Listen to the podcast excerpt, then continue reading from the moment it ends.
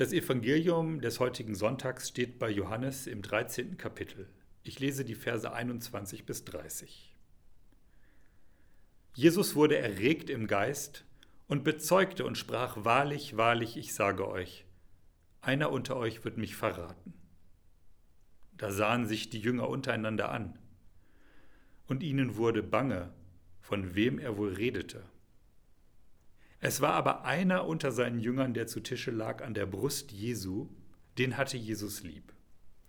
Dem winkte Simon Petrus, dass er fragen solle, wer es wäre, von wem er redete. Da lehnte der sich an die Brust Jesu und fragte ihn, Herr, wer ist's? Jesus antwortete, der ist's, dem ich den Bissen eintauche und gebe. Und er nahm den Bissen, tauchte ihn ein und gab ihn Judas, dem Sohn des Simon Iskariot. Und nach dem Bissen fuhr der Satan in ihn. Da sprach Jesus zu ihm, was du tust, das tue bald. Niemand am Tisch aber wusste, wozu er ihm das sagte. Denn einige meinten, weil Judas den Beutel hatte, spräche Jesus zu ihm, kaufe, was wir zum Fest nötig haben, oder dass er den Armen etwas geben sollte. Als er nun den Bissen genommen hatte, ging er alsbald hinaus. Und es war Nacht.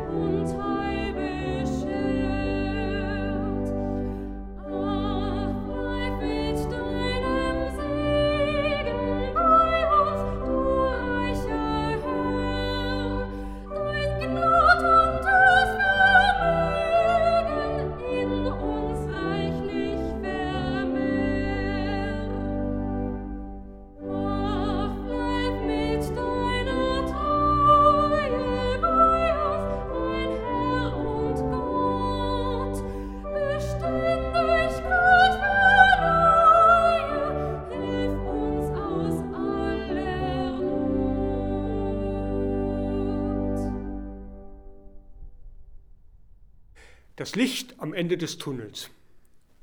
In meiner Kindheit sind meine Eltern mit uns Kindern gerne in den Ferien in die Berge in Österreich gefahren.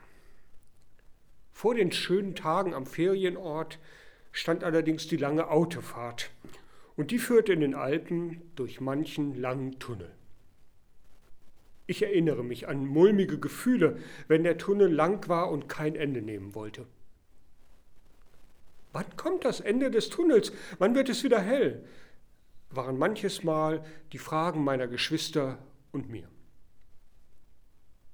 Heute, viele Jahre später, als Erwachsener, kenne ich die Frage immer noch, aus anderen Zusammenhängen. Wenn beruflich unendlich viel zu tun ist und die zu erledigenden Aufgaben immer mehr werden, obwohl ich doch welche abarbeite, dann sehne ich mich mit jedem Tag mehr dem Urlaub entgegen. Er ist so etwas wie das Licht am Ende des Tunnels. Seit über einem Jahr bedrängt und ängstigt uns die Corona-Pandemie. Immer wieder schleppen wir uns von Lockdown zu Lockdown, hohe Infektionszahlen und neue Mutationen ängstigen uns. Seit Beginn des Ausbruchs haben Forscher an der Entwicklung eines Impfstoffs gearbeitet und schneller als erwartet einen wirksamen entwickelt. Licht am Ende des Tunnels. Auch wenn durch die Lieferschwierigkeiten das Licht noch manches Mal etwas flackert. Wir Menschen brauchen das Licht zum Leben, für unseren Organismus und für unsere Seele. Tiefschwarze Nacht macht auf Dauer krank. Der heutige Sonntag mit Namen Invokavit ist der erste in der Passionszeit. Vor uns liegen sechs Wochen, in denen wir in unseren Gemeinden den Lebensweg Jesu bedenken. Ein langer Weg. Das sind keine leicht zu lesenden Erzählungen in der Bibel. Die Weihnachtsgeschichte, die Wundererzählungen, in denen Menschen gesund werden, Nahrung bekommen, Kraft zum Leben erfahren, lesen sich wesentlich angenehmer als die dunklen Kapitel des Leidensweges. Diese Abschnitte führen uns vor Augen, wozu Menschen fähig sind. Und sie zeigen uns den Umgang mit Jesus, durch den Gott den Menschen ja begegnet, um ihnen den Weg zum Leben zu zeigen, was aber viele so nicht wahrhaben wollten und sich darüber ärgerten. Und immer wieder entdecken wir uns vielleicht selbst darin. Und es war Nacht. So endet der Abschnitt im Johannesevangelium, der für diesen Sonntag als Predigtext vorgeschlagen ist. Jesus und seine Jünger haben ein letztes Mal das Abendmahl miteinander gehalten. Am Ende dieser Gemeinschaft am Tisch verlässt Judas die Versammlung. Er ist im Begriff, Jesus zu verraten. Und es war Nacht. So einen Satz schreibt der Evangelist Johannes nicht als Angabe einer Tageszeit. Es ist die Nacht in Judas Herzen. Es wird Nacht um Jesus. Das Dunkel zieht immer mehr sich zusammen. Es wird Nacht um die Jünger, die sich in den kommenden Stunden aus Angst in alle Richtungen verstreuen werden. Und es wird Nacht für die Welt. Am Kreuz wird sich die ganze Trennung zwischen Gott und den Menschen zeigen. Natürlich wissen wir als Bibelleser, was drei Tage später geschieht. Aus der Nacht wird der Ostermorgen. Gott lässt sein Licht aufgehen am Ende dieser Nacht. Er lässt das Leben nicht fallen. Aber da sind wir an diesem Sonntag noch nicht angekommen. Und doch entdecke ich schon einen Hinweis in der Erzählung des Johannes. Jesus beantwortet die Frage des Jüngers, wer denn der Verräter sei, mit den Worten, der ist, dem ich den Bissen eintauche und gebe. Die ganze Erzählung, die so hoffnungslos machen könnte, beschreibt Jesus als den, der den Gang der Dinge bestimmt. Ganz souverän.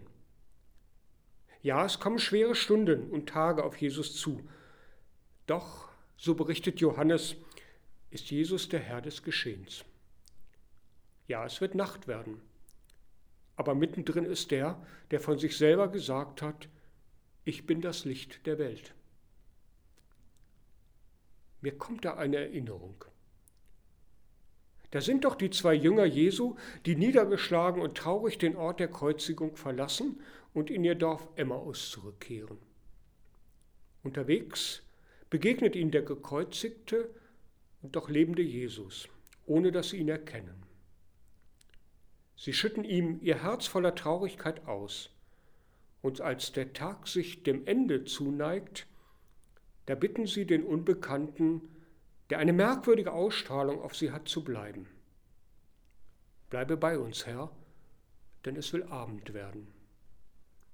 Und dann, beim Brechen des Brotes, beim Abendessen, erkennen sie ihn. In ihren Herzen wird es hell.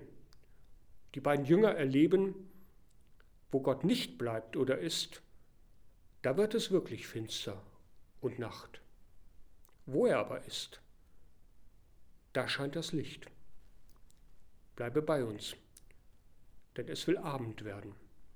Das ist mehr als die Bitte um die abendliche Gesellschaft. Für mich gehört diese Bitte wie ein roter Faden in die Passionszeit der kommenden Wochen.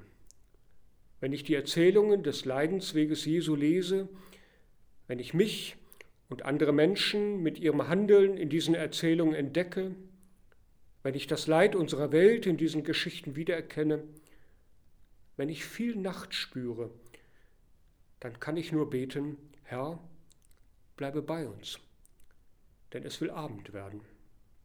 Und der, zu dem ich das bete, ist der, der gerade in diesen Situationen der Herr ist und bleibt. Bis zum neuen Morgen, bis zum Licht am Ende des dunklen Weges. Amen.